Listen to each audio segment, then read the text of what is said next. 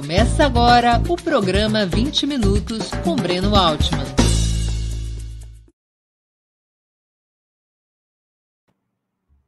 Bom dia.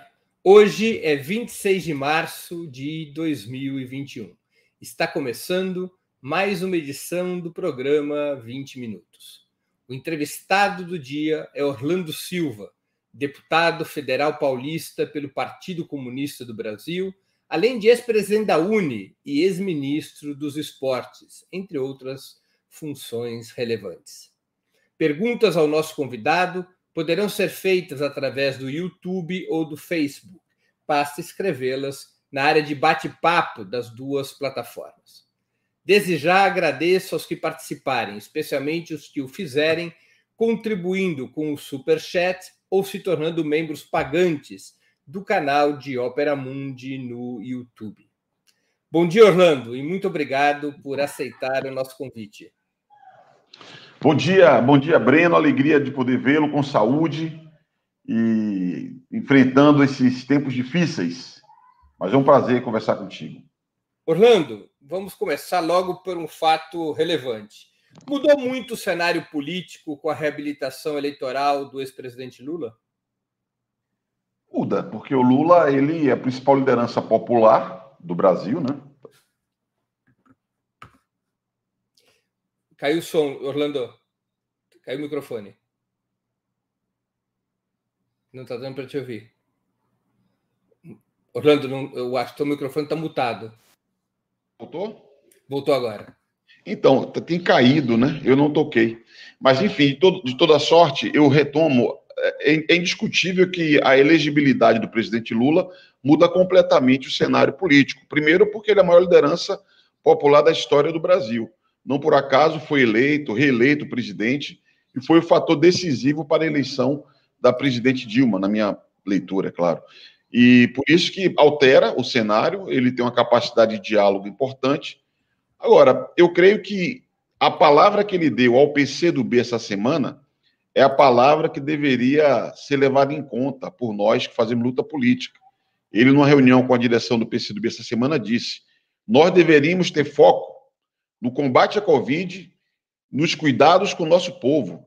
A eleição é matéria para 2022. Agora nós temos que fazer uma oposição firme ao Bolsonaro e adotar medidas para proteger o nosso povo. Eu acho que esse sentimento que ele transmitiu à direção do PCdoB deve contaminar todo mundo de bem e interessado efetivamente com a classe trabalhadora.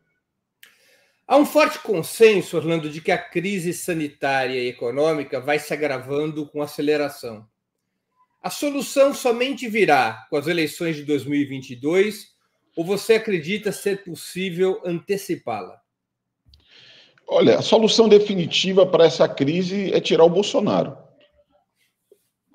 dado para que nós possamos tirá-lo é a eleição hoje, em 22. A alternativa seria o impedimento do Bolsonaro. Do que eu sinto no ambiente da Câmara dos Deputados, não tem, não tem momento para isso. Apesar do discurso feito pelo presidente da Câmara, que deixou muita gente animada, achando que, quando ele falou que apertou o botão amarelo, que há soluções duras, amargas, fatais no parlamento, a, a minha percepção é que é mais retórica, retórica, parte de uma dinâmica de ocupação de espaço de poder, em que essa turma que está ali conhece muito, eles, eles sabem se mover para ob obter mais força política, mais espaço, mais estrutura, mais poder político. Minha percepção tem mais a ver com isso do que uma disposição real de interromper o mandato do presidente. É, eu não, eu não vejo, sinceramente, no ambiente, porque nós, nos falta um fator decisivo para tirar o Bolsonaro, que é o fator rua. Eu não tenho a menor dúvida que se tivesse em condições outras, as ruas do país estariam ocupadas de manifestantes eh, mobilizados para exigir mudança de rumo ou até mesmo a destituição do presidente. Agora, sem povo na rua e com pandemia, é difícil você ter uma outra solução. Então, eu diria, Breno, que o que está dado hoje é 22, para que nós possamos encerrar essa página infeliz da nossa história, que é o governo de Jair Bolsonaro. Orlando, na tua avaliação, como é que o Bolsonaro, numa crise várias vezes mais profunda do que aquela que envolveu o ex-presidente Collor ou a ex-presidente Dilma, ele mantém ainda algo como um terço do eleitorado em seu favor? Veja, eu, eu sempre, sempre achei muito absurdo teses como teses terraplanistas. Né? E eu fiquei surpreso quando a Folha de São Paulo publicou uma pesquisa dizendo que 11 milhões de brasileiros acreditam que a Terra é plana. Foi feito um teste, uma pesquisa é, pública do Datafolha. Conversando com gente que faz pesquisa de mercado, que entende de marketing político, a turma diz que você tem 15% de pessoas que ideologicamente. Caiu o teu microfone de novo, Orlando. Não, não estou ouvindo. Algum problema com o microfone. A orientação da produção é que se você estiver no WhatsApp, você saia do WhatsApp, porque isso é que pode estar interferindo. Eu não estou te ouvindo. Estou no WhatsApp. Agora sim, pronto. Ó, eu estava carregando o celular conectado ao computador, eu vou desconectar essa, essa carga aqui para ver se tá é, tem uma interferência. Estava falando que 15% da população. Não, 15%, isso pesquisadores, 15% tem afinidade ideológica ou filosófica com essa visão de mundo expressa pelo Bolsonaro, né? Tem um pensamento de extrema direita, tem um pensamento ou crenças que são crenças que se aliam a esse senso comum que o Bolsonaro trata. Isso explica 10, 15% de apoio que ele tem.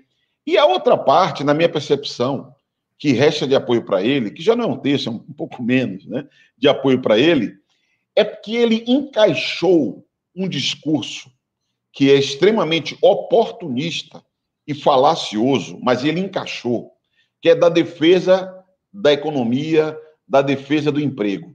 Ele, ao contrapor a economia à vida, ele consegue mobilizar algum tipo de apoio, né? Eu, eu digo que é um discurso falso, falacioso, porque ele não tem uma política econômica de desenvolvimento do país.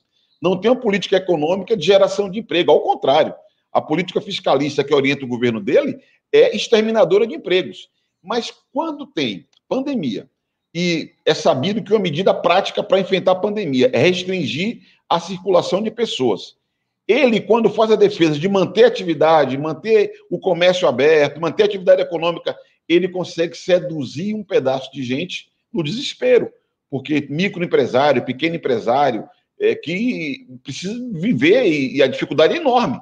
Ao invés de ele ter uma política de estímulo, aí sim, o Estado deveria dar suporte aos micro e pequenas empresas, aos micro e pequenos negócios, deveria garantir o auxílio emergencial. Medidas para tornar efetivo o distanciamento social, não. Ele tenta fazer essa disputa política com esse discurso que, na minha percepção, seduz um pedaço das pessoas. Agora, eu já fui daqueles, Breno, que imaginava que Bolsonaro tinha um assento garantido no segundo turno.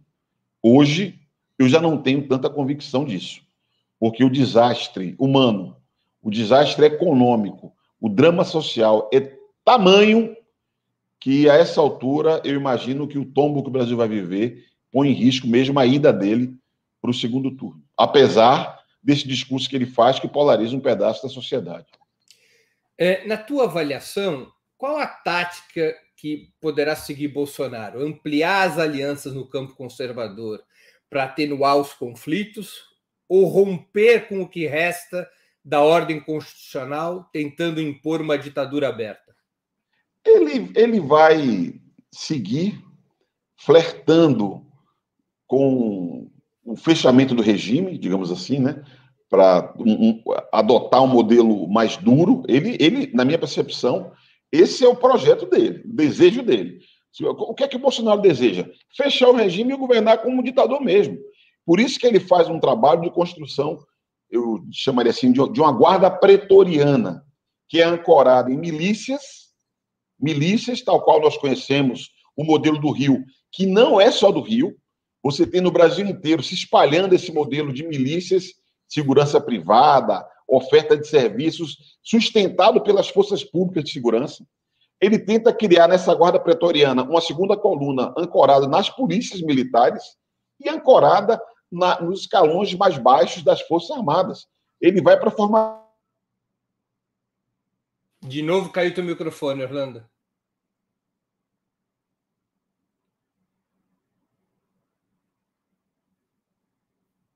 Vamos esperar aqui voltar. Agora voltou, pode ir lá. Eu não sei o que acontece. Mas ele tenta estruturar essa guarda pretoriana para sustentar uma aventura qualquer. Né? Eu imagino que nos altos escalões das Forças Armadas não haja espaço para isso.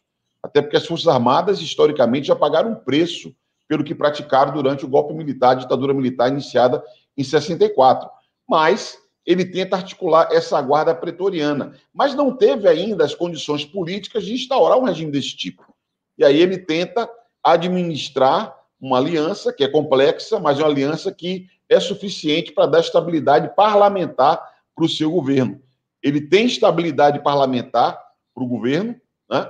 E vai tentar se viabilizar em 2022. Não sei se é certo, não sei se essas alianças seguirão durante a eleição, eu não diria que isso é dado, porque o cenário está em evolução, sobretudo se ele chegar em frangalhos, é depender da política econômica, que é nenhuma, né? O Guedes é um ministro que não existe, é um fantasma, ele pode chegar com muita dificuldade em 2022, e essa turma que dá base para ele no parlamento hoje, eles sentem um faro, né? Eles têm um faro muito apurado. podem bandear para outro lado, para outra alternativa.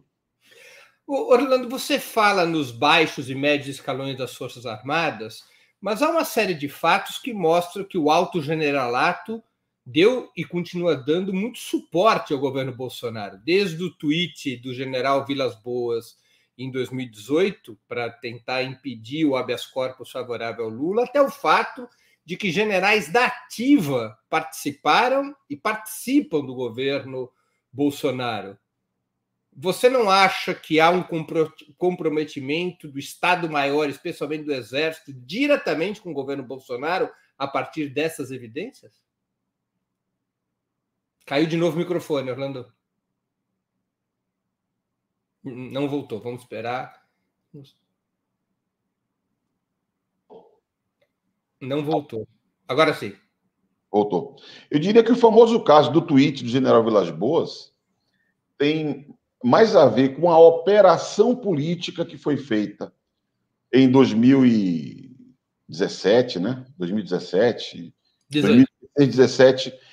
Tem mais a ver com uma operação política de deslocamento da candidatura do Lula, onde a Operação Lava Jato foi o pilar central, mas contou com.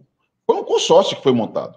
Inclusive, os grandes meios de comunicação foram um dos principais sustentáculos de uma operação política para deslocar Lula da disputa. Eu não, eu não traduziria aquele tweet, eu, eu não leria como elevado nível de compromisso do Estado-Maior com o Bolsonaro. Até porque, àquela altura, o objetivo, a meta, era tirar o Lula do jogo. Não sei se exatamente a meta era eleger o Bolsonaro. Talvez o sistema. Caiu? Não, tá, tá, tô, tô te ouvindo. Talvez o sistema desejasse até mesmo outra solução. O sistema operou por uma solução tipo Alckmin. Bolsonaro se encaixou quando se viabilizou aquela alternativa e ele encarnava o antipetismo de modo muito nítido. Conseguiu capitalizar, capitalizar todo o sentimento antipetista. Então, eu não sou daqueles, Breno, que crê que vê um alto compromisso da, do, do Estado-Maior das Forças Armadas com o bolsonarismo, em que pese essa situação dramática de ter oficiais como Pazuello né, que inclusive compromete uma vez mais a imagem das Forças Armadas. E o próprio Vilas Boas faz parte do governo Bolsonaro. Né? É, é que Vilas Boas já tinha sido reformado quando passou ao governo Bolsonaro, apesar de ser uma referência muito forte. Mas nós também temos notícias de muita insatisfação no alto comando das Forças Armadas com esse tipo de presença. Porque alguns falam assim: há uma militarização do governo. Eu não sei se é a melhor formulação. O que há é uma centralização de certo setor das Forças Armadas, que vão se adequando ao modelo de gestão política do Centrão. O Centrão hoje é o pilar, o comando, o comando do governo Bolsonaro, juntamente com ele, evidentemente. Né? Você veja ontem aquela, aquele momento que ele foi acompanhando o presidente da Câmara até fora do palácio, estava do lado ali o Ciro Nogueira, estava ali cercando ele, figuras-chave do Centrão, que de fato ocuparam um espaço político é, importante e estão lá para bancar a, a, orientação econômica, sobretudo. Que o principal é isso, é sustentar a orientação do capital financeiro. E isso está sendo mantido em acordo Bolsonaro-Centrão. É, Orlando, ainda sobre a questão militar, apenas para aclarar teu ponto de vista, você acha hoje dos 21 ministros, oito são oficiais do Exército, da reserva ou da ativa? Há notícias de mais de 6 mil militares ocupando cargos de confiança. Você acha que isso seria possível sem a aquiescência colegiada do comando das Forças Armadas? Eu não, eu não diria que o governo Bolsonaro ele se sustenta nas Forças Armadas. Não diria isso. Veja, você tem 6 mil oficiais militares e você deve ter muito mais oficiais militares aposentados, reformados. Sim, é que, antes, é que, antes, a gente não tinha 6 mil oficiais militares no governo. Isso é uma novidade do governo Bolsonaro. É claro, é porque ele não tem partido, ele não tem corrente. Eu lembro que quando começou o governo Lula, falava-se dos milhares de petistas que foram para o governo. É normal. Se você tem funções de responsabilidade, você tem que ter gente que tenha a capacidade de operar um projeto político. Eu, sinceramente, não acho que é um crime a pessoa se filiar a um partido político. Se ela, inclusive, boa parte dessas pessoas eram servidores públicos. Servidores públicos que assumiram determinadas posições, e aí se vai, vai em busca, ah, mas tem afiliação partidária, mas não é ilegal você se filiar num partido. Se tinha 6 mil, 10 mil pessoas filiadas ao PT que estavam no governo, isso é irrelevante. Relevante é se presta o serviço e cumpre a sua função como servidor público ou não. Como ele não tem partido, não tem time, não tem projeto, restou mobilizar, infelizmente, quadros muito pouco preparados, devo dizer. A notícia que eu tenho é que muitas áreas do governo você tem pessoas que não têm preparo, não conhecem os temas, não conhecem as matérias sobre as quais incide na sua atividade no serviço público. Eu lamento mais por esse aspecto. É um governo de amadores e é por isso também que ele não funciona. Orlando, ainda sobre a questão do autoritarismo bolsonarista. Nesse momento, mais de 100 brasileiros e brasileiras, eu apurei esse número entre ontem e hoje, para minha surpresa, mais de 100 brasileiros e brasileiras atualmente estão sendo investigados ou processados com base na Lei de Segurança Nacional, um entulho do regime militar. Não acha que os partidos anti-Bolsonaro deveriam propor sua imediata revogação? Microfone sem funcionar, Orlando. Voltou. Não, não, agora voltou. Eu não tenho a menor dúvida que a Lei de Segurança Nacional é um entulho autoritário. Aliás, por isso que em 1991, o então deputado do PT, Hélio Bicudo, apresentou um projeto de lei de defesa do Estado Democrático de Direito. Esse projeto de lei tem dezenas de outros projetos de lei apensados, talvez o último seja também de um petista, o deputado Paulo Teixeira, aqui de São Paulo. Em 2002, o então presidente Fernando Henrique Cardoso encaminhou um projeto de lei que, na minha percepção, é o melhor elaborado sobre essa matéria, mas o Congresso Nacional não votou. Na época do Eduardo Cunha, presidente da Câmara, recentemente, em 2015, nós chegamos a apresentar um requerimento de urgência para levar ao plenário este projeto para ser votado. E nós fomos derrotados no plenário.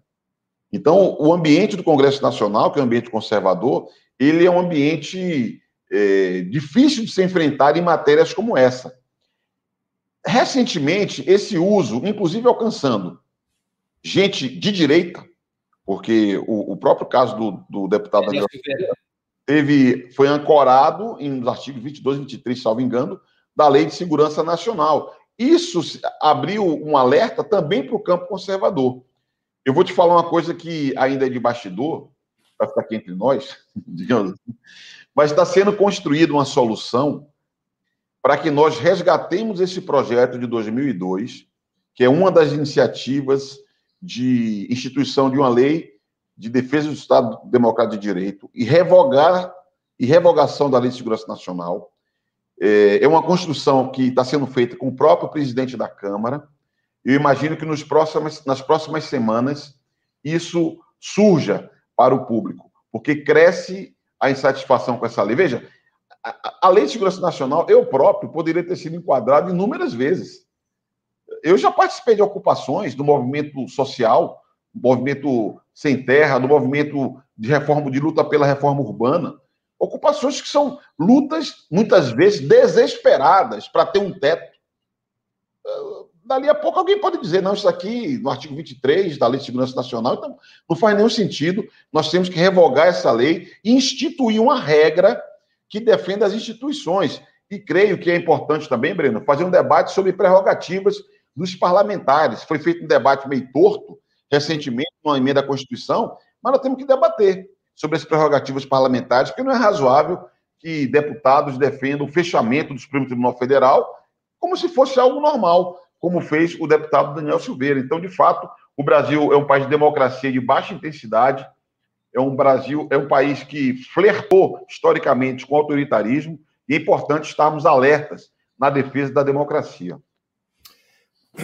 É, há também um movimento no parlamento, Orlando, e com iniciativa do governo, para rediscutir e ampliar a lei antiterrorismo, de tal maneira que possa ser explicitamente abarcada nessa lei movimentos de ocupação como os do MST. Isso aqui marcha com alguma força? Olha, eu vou falar uma coisa para você. Quando era presidente o Rodrigo Maia, o, o deputado Vitor Hugo, que foi líder do governo, protocolou um projeto bem parecido, aliás, com um projeto que antes havia sido apresentado pelo então deputado Bolsonaro. E ele propôs, o Vitor Hugo, que esse projeto tivesse uma comissão especial. O que é, comissão especial? É uma via rápida. Porque um, projeto de lei ele tem que passar por várias comissões temáticas, três, quatro comissões temáticas, até chegar no plenário. Isso leva, às vezes, anos, e muitos anos. Quando você monta uma comissão especial, você rapidamente pode, em dois meses, três meses, ter um texto e vai ao plenário. Por isso que é uma via rápida de apreciação. O Rodrigo Maia não deixou montar a comissão especial. O Arthur Lira constituiu a comissão especial na semana passada. Veja, na quarta-feira da semana passada. E essa semana, num, num prazo recorde, a comissão já tem a sua maioria dos membros, porque também tem isso. As comissões especiais levam tempo para montar, o partido indica Caiu de novo o som, Orlando. Não, tá sem som. Vamos esperar voltar. Ainda não voltou. Estamos com esse probleminha de microfone. Voltou agora? Voltou, voltou. Então, as comissões especiais levam um tempo para se constituir. Essa da, desse projeto foi montada num tempo recorde. E é um projeto, Breno, que ele é perigoso pelo que ele fala e é mais perigoso ainda pelo que ele cala. Porque tem questões que ele não fala, mas são ameaças reais. Por exemplo, mesmo na lei antiterrorismo, que é discutível se nós deveríamos ter feito nos termos que fizemos, eu, à época, votei por uma condição de ser base do governo e, e eu não tinha como não acompanhar a posição do governo da presidente Dilma, que estava numa situação já fragilizada. Então, para nós, era um, mais um embate político do que de mérito, mas a nossa bancada criticou a proposta. Mas uhum. o fato é que ela foi aprovada. Mas nessa, na lei em vigência, você não tem conceito de terrorismo. Neste projeto, ainda não tem, mas não tenho a menor dúvida que na tramitação vai surgir. Né? É um projeto que tem conceitos muito abertos e vai tudo para regulamentação. Imagina, se a gente vota uma lei dessa hoje, é o Bolsonaro que vai dizer o que é e o que não é, porque muitos dos temas vão para norma infralegal, para regulamentação. Eles falam que é um sistema de contra-terrorismo. E eles falam assim: é, você tem que ter medidas preventivas de contra-terrorismo. Nas medidas preventivas de contra-terrorismo é tudo, sem nenhum tipo de limite. Então, eu tenho dito que essa lei ela institucionaliza o Estado policial no Brasil. Porque não imaginemos que a ditadura, quando a gente fala do autoritarismo do Bolsonaro, vai ser instituída com a quartelada, como foi em 1964. Cada período é um período, cada tempo é um tempo. Você pode, inclusive, ter a instauração de um sistema fechado, autoritário, com medidas legais, até votadas no Congresso. Se se autoriza a criação desse sistema de contra-terrorismo, na prática, é instituir uma espécie de Estado policial. Seria antessala de um regime autoritário no Brasil. Agora, você vê uma aliança suficientemente forte para que essa lei antiterrorista possa seguir seu processo legislativo e até mesmo vir a ser aprovada? Risco de ser aprovada, você me ouve? Ouço perfeitamente. Eu, eu tirei o microfone para ver se é esse o problema que estava nos atrapalhando. O risco existe, é um risco bastante grande, eu diria. É um risco bastante grande nós sermos obrigados a votar essa, essa matéria. Nós tivemos uma reunião muito importante com a sociedade civil essa semana e com movimentos sociais para articular uma frente de resistência. E já temos feito movimentos com outros parlamentares. Até o, o primeiro vice-presidente, Marcelo Ramos, subscreveu uma carta da sociedade civil crítica a esse projeto. E o nosso desafio é montar uma aliança maior. Porque se depender só da esquerda, nós teremos 120, 130 votos. Vamos ter que construir uma, uma aliança mais ampla para resistir a essa medida, que eu considero uma medida muito preocupante. Orlando, o PCdoB tem insistido na tese da frente ampla como caminho para derrotar o bolsonarismo. O que significa exatamente essa orientação? Primeiro que eu vou resgatar a palavra do presidente Lula à direção do PCdoB dessa semana. Quando no encontro ele argumentou que nós precisamos olhar para o povo, para a realidade do povo, cuidar do nosso povo. E fazer oposição a Bolsonaro é defender os direitos do nosso povo. É defender o auxílio emergencial, é defender a vacinação, é defender medidas para garantir emprego. Eu estou falando dessa palavra do Lula por quê? Frente ampla, na minha percepção, não é um arranjo eleitoral. Frente ampla é um conceito de movimentos necessários na resistência ao bolsonarismo. É a Frente Ampla que defende as orientações da Organização Mundial da Saúde. É a Frente Ampla que defende a vacinação, defende a ciência e a vacinação. Foi a Frente Ampla que nos permitiu aprovar o auxílio emergencial, aprovar medidas de apoio a estados e municípios. É a Frente Ampla que vai nos permitir, Breno, impedir a votação dessa lei chamada contra-terrorista, que, na verdade, institui um Estado policial no Brasil. Então, é importante separar a luta política cotidiana, que nesse momento ela ganha um contorno importante, na oposição ao bolsonarismo, separar da eleição. Porque se a gente for discutir tudo misturado, nós vamos nos enrolar. O João Dória, ao qual nós somos oposição aqui em São Paulo, a minha bancada na Assembleia, o nosso mandato é oposição ao João Dória, nós nos aproximamos dele na defesa da vacina, na defesa do Instituto Butantan. O Padilha foi o principal articulador na comissão externa da Covid. Padilha é o Alexandre Padilha, é o deputado do PT de São Paulo. Na articulação foi, do apoio. Foi ministro da Saúde do governo. A saúde. Ele e o PT é oposição ao Dória, mas foi um dos principais apoiadores para viabilizar o suporte ao Instituto Butantan, que estava sendo sabotado pelo governo. Então, aqui e ali, nós vamos montando alianças para alcançar objetivos que nos interessam, interessam ao nosso povo. 2022 é um outro assunto. O arranjo eleitoral que vai ser montado para derrotar o Bolsonaro vai exigir uma aliança ampla, na minha percepção, no segundo turno. Eu não acredito que no primeiro turno haja uma candidatura única anti-Bolsonaro. Então, eu queria estabelecer essa distinção. É necessária a construção de movimentos de frente ampla em oposição ao Bolsonaro, em defesa do Brasil e do povo trabalhador e é necessário trabalhar uma perspectiva, fazer um degelo, inclusive, para que nós, em 22, possamos derrotar o bolsonarismo, já que, em estando no governo, é sempre uma candidatura forte para a reeleição. E se ele for candidato à reeleição, vamos ter que ter canal com muitos setores para que possamos unificar uma candidatura antibolsonarista no segundo turno em 2022. Tá, deixa eu ver, então, apenas se eu entendi bem essa questão seja, na tua opinião, frente ampla na situação do Brasil de hoje não é uma proposta de coalizão que venha formar uma alternativa eleitoral e de governo é, fruto de uma composição entre as forças de esquerda, centro-esquerda e da oposição de direita. É, é que eu não vejo um ambiente movimento contra o Bolsonaro.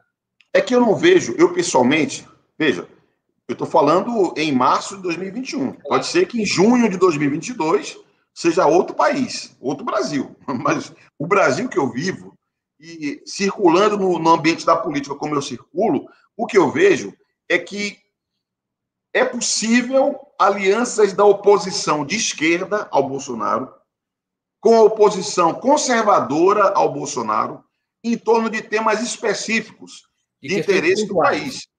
Alianças, como fizemos no auxílio emergencial, que nós derrotamos o Bolsonaro, como fizemos no Fundeb, que nós Bolsonaro não queria manter o Fundeb. O Paulo Guedes não queria manter o Fundeb. Bolsonaro queria um auxílio emergencial de 150 reais, como está dando agora. Então, eles foram sendo derrotados no parlamento numa aliança da oposição de esquerda com a oposição conservadora. A oposição de esquerda e a oposição conservadora, juntos, é que bancaram, por exemplo, os movimentos que apoiaram o Instituto Butantan e permitiu a vacina aqui em São Paulo. Porque só a oposição conservadora, só o governo de João Dória, não ia dar conta. Teve que ter pressão do nosso campo, disputando orçamento para viabilizar a atividade do Instituto Butantan. Então, você tem movimentos políticos de frente ampla em torno de alianças pontuais de temas que nos interessam. Interessa ao Brasil e ao povo trabalhador. Eu não vejo ambiente político no Brasil de você ter um arranjo eleitoral de frente única contra o Bolsonaro em 22. Hoje eu não vejo. Eu não vejo nem possibilidade de uma frente única de esquerda. Eu não vejo. A tendência é que tenha mais de uma candidatura de esquerda, na minha percepção. Como, como você imagina o cenário eleitoral aos olhos de hoje? Quais seriam as candidaturas? Bolsonaro com força, evidentemente. Bolsonaro. Eu imagino que, que haverá uma candidatura de centro-direita. Não creio que haja uma profusão, Huck, Dória, Mandetta, não sei quem, não sei quem, não sei quem. Não vejo.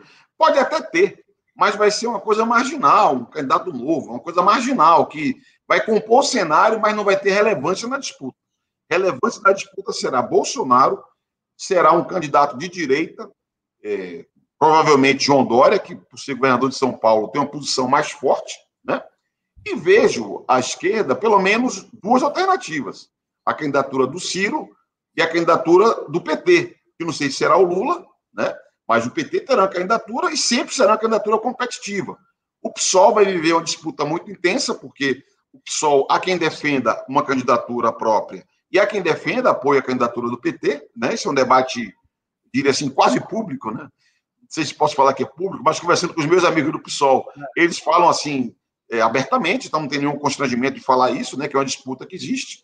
O PSB, eu não vejo tendo candidato. O PCdoB, minha impressão assim, é que não tende a ter candidato. Não, não imagino que tenha candidato. Vejo Lula, só talvez, mas Lula, ou desculpa, PT, né? Ciro, uma candidatura de direita e o Bolsonaro. Eu tenho a impressão que vai ser um, uma eleição mais concentrada, com menos candidaturas do que experiências outras. Na tua opinião, é, você acha que a esquerda deveria se unificar ao redor da candidatura do Lula? Deveria se unificar, se fosse possível, em torno de um programa. Deveríamos unificar em torno de um programa. Eu creio que nós precisamos fazer mais debates programáticos no campo da esquerda. Né? Eu sei que você, inclusive, é um amante do debate e da polêmica. Pelo amor ao debate, você escreve, debate, discute, influencia. E nós, eu, eu sinto assim, para falar muito francamente contigo, Breno, eu, eu, eu, tenho quase 50 anos, vou fazer 50 anos daqui a pouco, né? Devemos ser mais ou menos da mesma geração. Eu milito desde muito cedo. Aliás, eu essa semana eu, eu perdi. Vou fazer 60 anos. Então, então me permita eh, reivindicar estar perto da sua geração, digamos assim. Eu, aliás, perdi essa semana uma liderança política que foi quem com quem eu fiz a primeira reunião política, Haroldo Lima. Eu ele tinha 15 anos. Ele era colaborador do Ópera, escrevia para o Ópera Mundo. Ah, é uma figura incrível. Eu, com 15 anos de idade, fui numa reunião para debater sobre a Assembleia Nacional Constituinte. E era o Haroldo Lima, o palestrante. Eu saí de lá entusiasmado, então queria aproveitar aqui o teu espaço para render mais uma homenagem ao grande Haroldo Lima, um militante de vida inteira, morreu agora, essa semana, aos 81 anos de idade, depois de mais de 60 anos de luta política, enfrentando a ditadura militar. Até o Ivan Valente deu um depoimento muito bonito, porque o Ivan Valente foi companheiro de cela de Haroldo Lima no DOI-CODE. Né? O Ivan deu um depoimento muito bonito lá na Comissão de Relações Exteriores e Defesa Nacional. Então, eh, me permita, eu sinto, eu estou na política assim há uns 35 anos, um certo empobrecimento do debate político no campo da esquerda. Eu vejo até lá na Câmara, pô, isso é tudo importante, lá deputado e tal. Não tem muita paciência de fazer debate programático, debate conceitual. É muito interesse de levar o prefeito não sei aonde, o apoio de não sei. É muito empobrecido o debate político. Então, eu acho que, mais do que debater, é Lula o candidato, nós deveríamos debater qual o programa que nós vamos apresentar para o Brasil em 2022. O Brasil de 2022 não é o Brasil de 2002. Na minha percepção, me, permita, o PT realizou o seu programa. Eu não conheço muito assim o, o, o, PT, mas do que eu leio, o PT realizou seu programa, fez o projeto de o maior projeto de inclusão social da história do Brasil. Fez um trabalho de combate e erradicação da fome no Brasil, que aliás voltou aos lares brasileiros. Adotou medidas daquilo que o PT imagina ser é, governos participativos, que é multiplicar iniciativas de debate de políticas públicas. Né? Na economia, a Carta aos Brasileiros que o Lula assinou antes da eleição, sinalizou que ia ser aquela política híbrida. Eu lembro que no começo do governo Lula, a gente ficava brigando, querendo que mudasse a orientação econômica. A gente falava assim: tem que ter um gesto inaugural, era a expressão que a gente mais falava, da mudança. Aí o Lula, no primeiro dia, encheu a paciência e, muito delicadamente, falou para nós do PCdoB: pessoal, o gesto inaugural sou eu. A mudança Sou eu. Você conhece o Lula, sabe o jeitão dele, né? A mudança sou eu. Eu sou presidente, porra. Já mudou, entendeu? Não é bem assim. Hoje, ele próprio já tem uma visão crítica de determinadas reformas estruturais que nós, num dado momento, deveríamos ter disputado. Seria fácil fazer? Acho que não. Mas nós nem disputamos, né? Então, mas qual é o programa do PT de hoje? Aí outro dia o Haddad falou num debate, não, é só ir ver, está publicado que, entendeu? Não é o que foi apresentado pela candidatura Haddad em 2018. O mundo viveu. Vamos, a minha impressão, Breno, que a pandemia. É que, PT, é que o PT recentemente aprovou no Diretório Nacional um programa de reconstrução democrática e transformação. É um documento de 215 páginas é, que atualiza o programa do PT. Talvez fosse a respeito disso que ele tivesse se referindo. É, mas sabe o que devia fazer? Eu outro dia conversando com o Boulos, né? Ele falava assim. Aí eu fui falar sobre isso. Aí o, o Mercadante, eu acho que o Mercadante, eu estou entregando todo mundo aqui, né? Assim, vou mandar para você, pelo correio, o documento aprovado pelo PT. Porra, não é disso que se trata. Se trata de fazer um debate público sobre o tema. A gente está falando de um projeto nacional, todo mundo concorda tem que ter um projeto nacional. Mas em torno do quê? Qual a orientação de política econômica? E um partido igual o PT, pela importância que tem, infelizmente, tem que ter mais paciência com os outros, e tem que ser o dínamo do debate político. Esse é o problema. Pô, mas porque tudo é o PT, a culpa é do PT, o PT tem que fazer. Meu irmão, é o problema, é o ônus de ser a força hegemônica do campo popular, que é pela força que tem, não pela vontade, não porque diz que é, é pela força real. Só que tem que ter a conduta de quem tem o peso na sociedade que tem. Quem que você, que forças políticas você acha que poderiam estar integradas nessa discussão programática que precederia a escolha de um nome unitário? Os partidos do nosso campo, o PT, o PSOL, o PSB, que eu considero no nosso campo, o PDT, que eu considero no nosso campo, e outras organizações de esquerda que às vezes não têm uma participação parlamentar, mas que considero que fazem parte do campo. A, a, a candidatura do Ciro Gomes e a orientação que ele eh, implementa para essa candidatura não acabam interditando a possibilidade de uma discussão programática comum com ele? Eu tive recentemente uma conversa longa com o Ciro Gomes, né? O Ciro Gomes é bom que se diga, né? Ele foi partícipe dos nossos governos e deu uma colaboração efetiva. Eu não vou esquecer de 2005. Eu estava em Brasília na época. Não foram dias fáceis que nós enfrentamos. Foi um teste de fogo contra o projeto popular no Brasil. O Ciro se comportou bem, se comportou ao nosso lado. Mesmo no enfrentamento do golpe em 2016, o Ciro, o Cid, eles se comportaram bem. Então, se eu pegar dois momentos decisivos da luta política, que eu considero, eu considero 2005 um momento chave, considero 2000 2016, um outro momento chave, os momentos críticos da luta política, quando começou aquela onda do chamado mensalão e quando houve o impeachment da Dilma, o Ciro estava no nosso campo. É por isso que eu considero muito. Ah, não, mas tem diferença aqui e acolá? Tem. Tem um jeitão do Ciro, meio explosivo?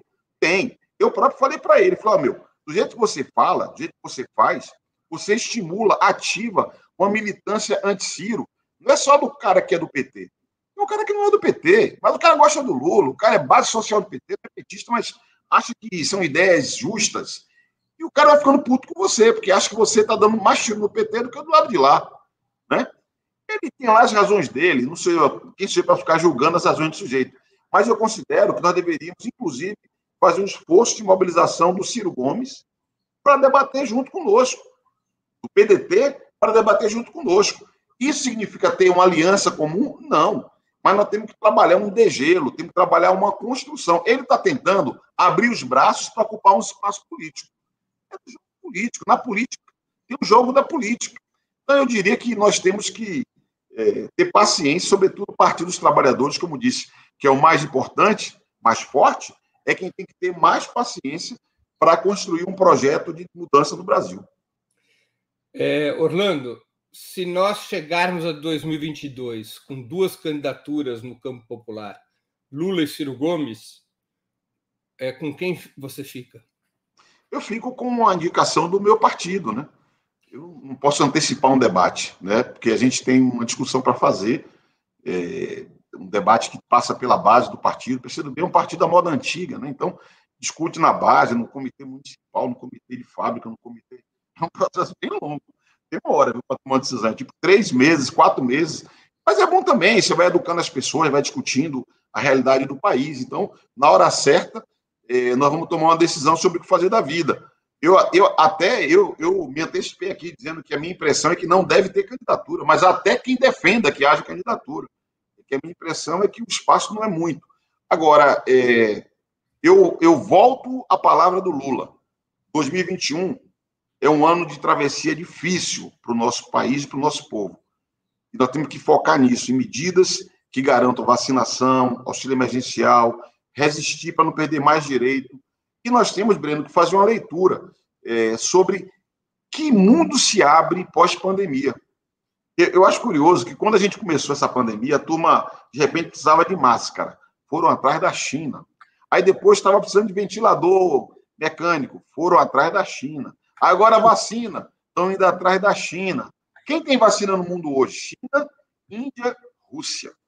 China, Índia, Rússia. Aquele movimento de BRICS que nós participávamos e que o Bolsonaro tirou o Brasil desse jogo.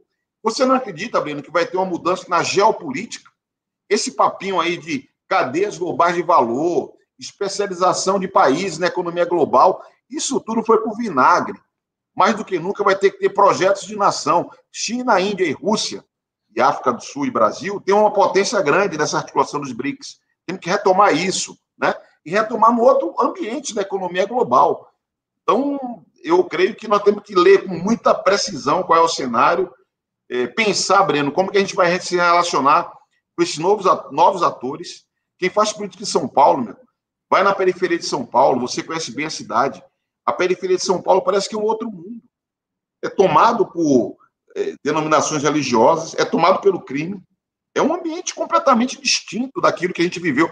Imagina nos anos 70, na luta da redemocratização, eram as pastorais da Igreja Católica, que é uma igreja é, permeável, né, que tem muita abertura, muita tolerância. Né? Naquele Toda... momento, sob hegemonia da teologia da libertação.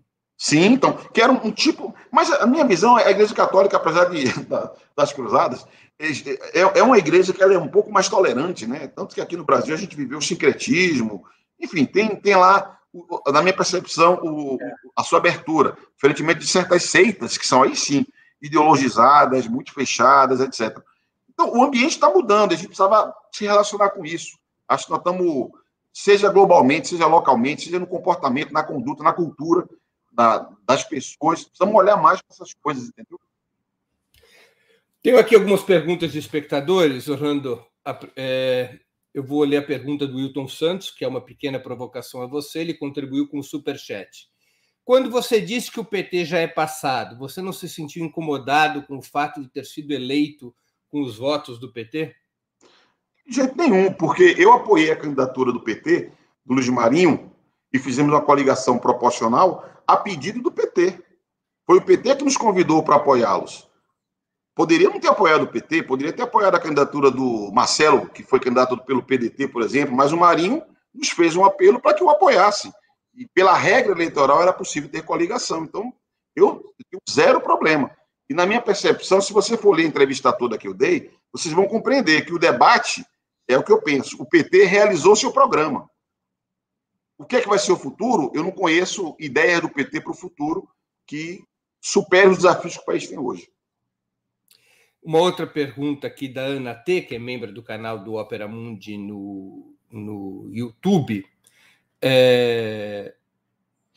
Ela pergunta como você vê as iniciativas legislativas sobre fake news, desinformação, responsabilidade de empresas e indivíduos. Isso aí vale a pena de bater um papo aqui com o Breno só sobre esse assunto que é um assunto bastante complexo. Eu até coordeno um grupo de parlamentares que é, discute uma proposta que veio do Senado, uma proposta que foi inicialmente apresentada pelo senador Alessandro Vieira, e na Câmara tem uma proposta igual da Tabata e do Felipe Rigoni, uma proposta que apareceu como de transparência na internet, de, é, e que teve muitas contradições da tramitação do Senado, uma tramitação atropelada no Senado, aprovou um texto que abre margem para riscos, por exemplo, vigilantismo, que é um, um, dos problemas que a gente pode ter, né, a rastreabilidade prevista para o WhatsApp. Mas eu reconheço que o WhatsApp é um problema para a gente enfrentar. O WhatsApp é a principal fonte de informação no Brasil e está crescendo como principal fonte de informação no Brasil, mais que TV, mais que rádio, mais que jornal. E o WhatsApp é o terreno de, de desinformação e de fake news. Inclusive, incidiu sobre a eleição de 2018, alterou o resultado da eleição de 2018, alterou no mundo, Brexit, eleição de Trump, isso já é dado hoje, há fartas informações que revelam sobre isso. O problema é como que você regula sem tolher a liberdade de expressão. E na minha percepção, nós temos que pôr foco na transparência das plataformas, tem que ter transparência nos algoritmos e tem que ter responsabilidade das plataformas. Esse papo de que eles são veículos, não tem nada a ver com nada, que eles não podem interferir, incidir sobre conteúdos, na minha impressão, isso é um papo furado. Até porque eles fazem, incidem sobre conteúdos, objetivamente. O que nós precisamos saber e ter é transparência dos algoritmos que eles utilizam. Esse é o nosso desafio. Então, mas eu, quando o Breno tiver um tempinho, já peço para a gente marcar um papo, Ana, para a gente conversar. É muito polêmico você ter na sociedade civil.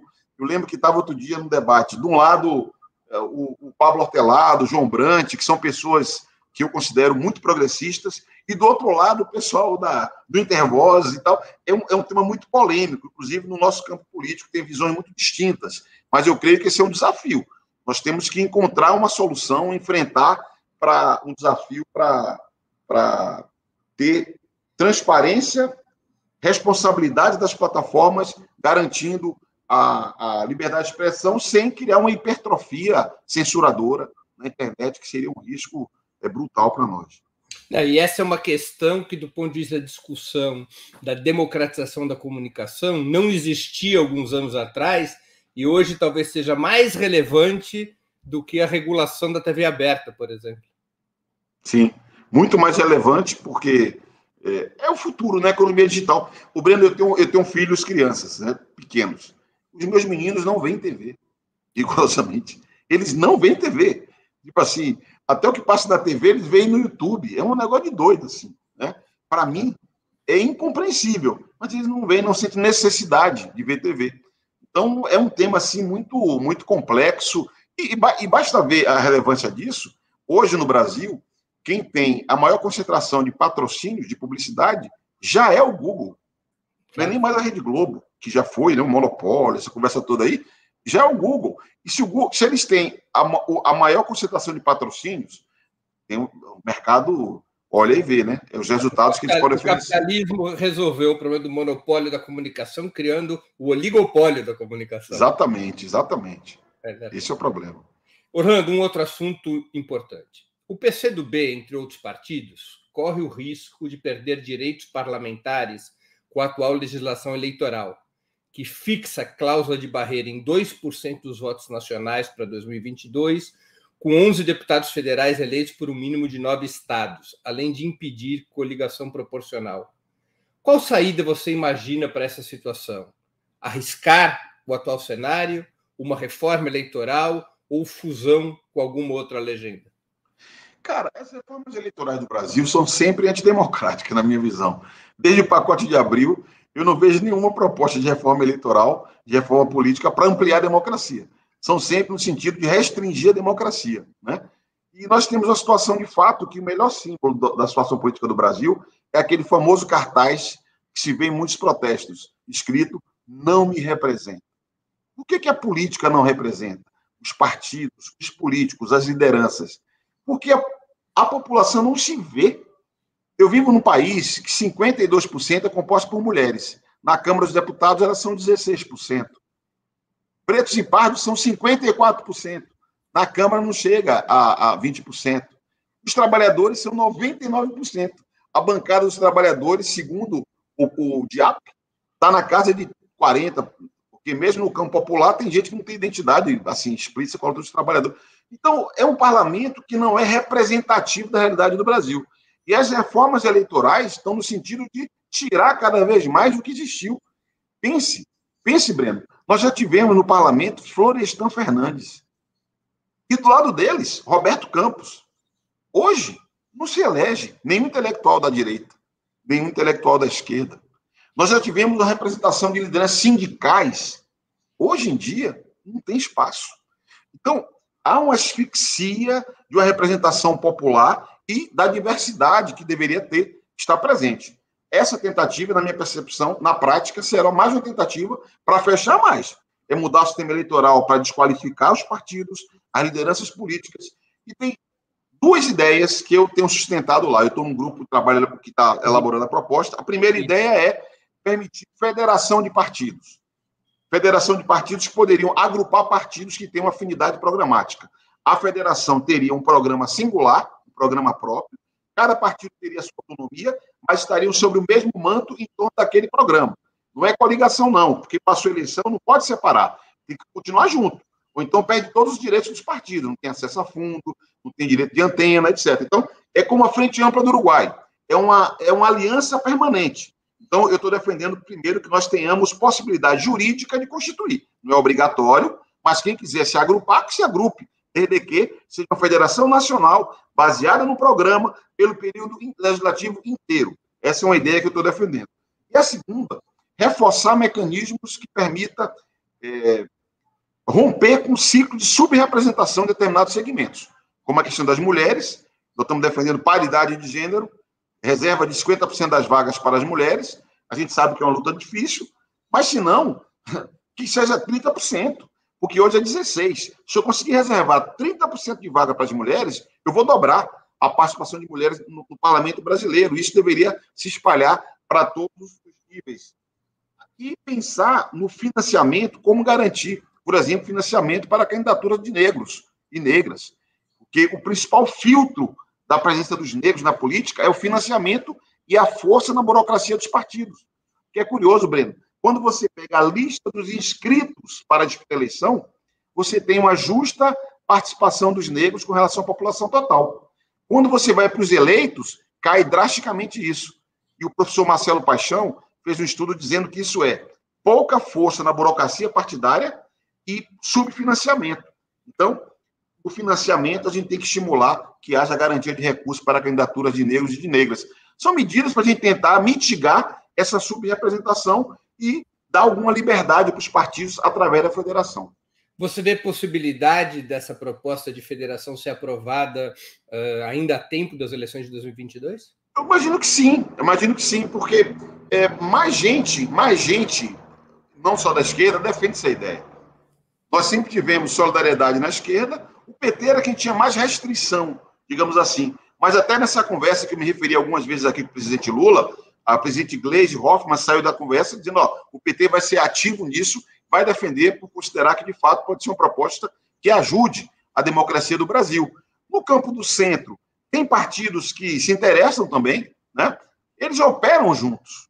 Eles operam juntos. Hoje, o progressista, né, o antigo PP, o republicanos, o antigo PRB, o Partido Liberal, eles operam juntos. Então, pode ter um espaço de articulação para que se viabilize essa proposta, e ela é mais simples de ser viabilizada, porque, primeiro, já foi aprovada no Senado, tem um projeto que foi iniciativa do senador Renan Calheiros, que está na Câmara, então já foi aprovada no Senado, é só nós ratificarmos essa proposta na Câmara e não exige o coro constitucional de 308, como exige mudanças, por exemplo, no sistema, ou mesmo na cláusula de desempenho, que exige 308 votos. Aqui é maioria do plenário. Portanto, a viabilidade é muito maior de ser encaminhada. O que permitiria que cada bloco político do país se organizasse como uma federação. Permitiria. Outro dia eu estava debatendo com o prefeito Fernando Haddad sobre isso. Né? Ele está preocupado com o debate sobre o distritão, que ele considera uma desqualificação dos partidos, desmoraliza, fragmenta, vai jogar votos fora. Foi uma conversa interessante, assim, para mim foi interessante, que ele trouxe uma série de argumentos que é, têm sido úteis para o debate que eu faço lá nesse grupo de trabalho sobre reforma eleitoral. E ele, ele faz uma abordagem que é, é curiosa. Ele fala assim, cara, falando a visão do Fernando Haddad, no Brasil, não tem espaço para dois, três partidos de esquerda, na visão dele. Na visão dele, tem espaço para um partido de esquerda. Aqui não é querer amarrar, não, é, então vai todo mundo entrar no partido. Não. Quando a gente fala de federação, é que poderia criar um ambiente para ter uma, digamos assim, uma, uma ferramenta da esquerda com toda a diversidade que os partidos têm e vão continuar existindo. Como você deu exemplo, como no Uruguai a Frente Ampla. Poderia ter uma, uma, uma ferramenta de centro-esquerda ou de centro. Poderia ter de centro-direita, de direita. Isso poderia permitir reduzir o sistema de partidos sem ferir a autonomia dos partidos e poderia ajudar na formação da consciência política do povo, porque você, com um programa mínimo de cada agrupamento desse, vai dando mais nitidez também. As pessoas. É difícil, cara. As pessoas perguntam, pô, mas por que, que o, o candidato. Qual a diferença do candidato do PCB, do candidato do PT, do PSB, do PSOL? Às vezes é difícil você dizer qual é a diferença. Em temas assim de gestão pública e tal, entendeu? É difícil. Por isso que eu acho que pode ser uma ferramenta importante, nós vamos investir muito nisso. Isso pode ter um efeito de médio prazo, não é uma questão só para 22, não é só para enfrentar a cláusula de barreira, é uma medida que nós acreditamos. Inclusive, o nosso Haroldo Lima, que homenageamos hoje aqui, era um dos defensores disso há bastante tempo, e acho que isso é importante é, para o futuro político do Brasil. O Distritão tem risco de ser aprovado? Cara, risco sempre Aliás, tem. explica para os nossos espectadores o que seria exatamente o Distritão, para que a gente possa informar. É porque hoje, hoje no Brasil, é, cada unidade da federação é uma chamada circunscrição eleitoral, né? E o voto ele é proporcional. O partido ou coligação, quando tinha coligação, hoje é o partido, ele elege o número de deputados, tem, conquista o número de cadeiras proporcional à votação obtida. E aí são eleitos pela ordem os mais votados de cada partido. Então, se o MDB recebeu 10% dos votos do Estado de São Paulo, somando os votos de todos os seus candidatos, tem direito a sete cadeiras. Quem são os sete eleitos? Os sete mais votados do MDB. É o sistema proporcional. Qual é a grande virtude desse sistema? Aproveita muito os votos. Porque mesmo o, o voto dado para o candidato do MDB, que não foi eleito, somou para o partido e ajuda a eleger a bancada do MDB. Assim é definido na circunscrição, que é o Estado. É eleição municipal. Proporcional uninominal. Proporcional uninominal. Tem defeitos, por exemplo, o voto nominal é um problema porque você personaliza a política. Eu, pessoalmente, defendo o voto em lista partidária. Aí alguns falam, é, mas aí voto em lista vai ser o poder dos partidos. Briga para democratizar o partido. Sai do partido, se o partido é autoritário, e não respeita os seus filiados, não é? Mas tudo bem, não vou fazer a crítica do sistema, apenas registrar que tem lá suas dificuldades também. Mas ele é proporcional, né? No caso do distritão, o Estado vira a circunscrição total e são eleitos os mais votados no Estado. Então, se São Paulo tem 70 deputados, são eleitos os 70 nomes mais votados, independente partido qual partido seja. Os críticos falam que isso fragmenta, por quê? O partido passa a ser quase irrelevante. Relevante é apenas o nome. É a pessoa que vai ter o voto e vai dar de banda, digamos assim, E também partido. facilita os candidatos que têm um poder de autofinanciamento. Né? Poder de autofinanciamento, celebridades, é, o que, é o que ganha mais força. Por outro lado, há quem defende dizendo o seguinte: olha, se o cara não depende de nenhum tipo de arranjo, ele pode, eleito, se vincular ao partido que ele tem, de fato, mais identidade. Esse é o argumento daqueles que defendem o modelo do distritão. Para passar, tem que ter 308 votos. O Eduardo Cunha tentou aprovar, faltaram oito votos. O Cunha era bem articulado. Né? Agora, ao mesmo tempo, o Congresso de creia, em seis, sete anos, na minha percepção, piorou um pouquinho. E a fragmentação é ainda maior. A cúpula dos partidos é contra o distritão, mas eu percebo que no plenário tem muita gente a favor. Muita gente a favor. Então, eu, eu, eu não sei te dizer, porque, como o sistema remoto, você não tem um contato, a última vez que teve contato com deputados foi na eleição da mesa. E na eleição da mesa, o ambiente era pró-distritão. Mas pode evoluir, vamos ver. Qual é a tua posição sobre o distritão? Nós defendemos voto em lista. E achamos que esse é um modelo é, melhor, porque é o que fortalece os partidos políticos, entendeu? Mas não sei se é fácil a gente conseguir implementar isso. Já houve momentos em que partidos conservadores defenderam essa tese, né? Isso com todo o prejuízo que pode ter para nós. Mas para nós o centro da reforma tem que ser a instituição de federações partidárias. Agora, entre manter o sistema como ele é hoje, proporcional, uninominal, e o distritão, qual é a tua opinião? Eu prefiro o sistema proporcional. Eu, pessoalmente, prefiro o sistema proporcional do que o sistema uh, de, de, voto majoritário, né, como se fala. Também. Orlando, a gente está chegando ao fim da entrevista. Vou te fazer duas perguntas aqui de serviço público. O que, que você leu, está lendo durante a pandemia e gostaria de sugerir aos nossos espectadores? Essa é uma pergunta de serviço público. A outra é o que, que você assistiu ou está assistindo, qual a série que você assistiu, está assistindo e que também gostaria de apresentar para quem está nos vendo. Cara, é a mesma coisa, os dois temas. Eu estou lendo as memórias da Segunda Guerra Mundial do Winston Churchill. É um conservador, foi primeiro-ministro da Inglaterra por muito tempo, mas é muito curiosa essas memórias da Segunda Guerra, porque é, é uma leitura pessoal de um personagem relevante numa ótica distinta da nossa. Então, é um, é, é, um livro bastante extenso. Eu acabei o primeiro volume, que é de 500 páginas, e tem um segundo volume, Memórias da Segunda Guerra Mundial, de Winston Churchill. E estou vendo uma, uma, uma, uma série da Netflix, Segunda Guerra em Cores que é muito interessante. Eles resgataram muitas informações, imagens da Segunda Guerra Mundial. É muito impressionante. Eles produziram é, capítulos, são capítulos de 40, 50 minutos, vale a pena demais. Né? Alguns temas que são controversos, Pearl Harbor, como foi a, a, a, a fase anterior que levou até Pearl Harbor, o ataque japonês, como foi estava estruturada a defesa americana. Eu acabei de ver essa semana o bombardeio de Dresden, que é um troço assim, de uma brutalidade gigantesca, talvez tenha sido um dos crimes de guerra praticados pelos aliados na Segunda Guerra Mundial. Eu estou é, nessa vibe aí, estudando um pouco sobre a guerra, porque na política a guerra acaba dando muitas indicações que são funcionais.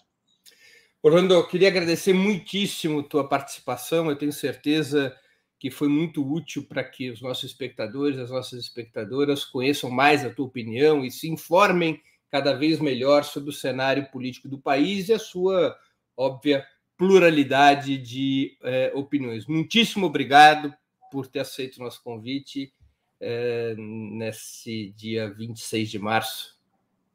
Obrigado, agradeço demais a chance de poder eh, participar desse bate-papo e fiquei bem feliz de poder vê-lo com saúde e que sigamos na luta em defesa do Brasil, da democracia, para romper esse ciclo perverso representado por Bolsonaro.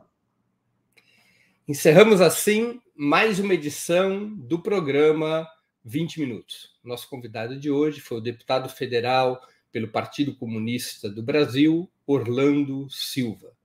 Nós voltaremos a nos ver amanhã com 20 Minutos Internacional, amanhã às 6 horas da tarde entrevista com Inácio Ramonet, sociólogo e jornalista espanhol Inácio Ramonet, na estreia do 20 Minutos Internacional. A cada 15 dias, semana sim, semana não, nós traremos ao público uma entrevista internacional, sempre devidamente legendada em português.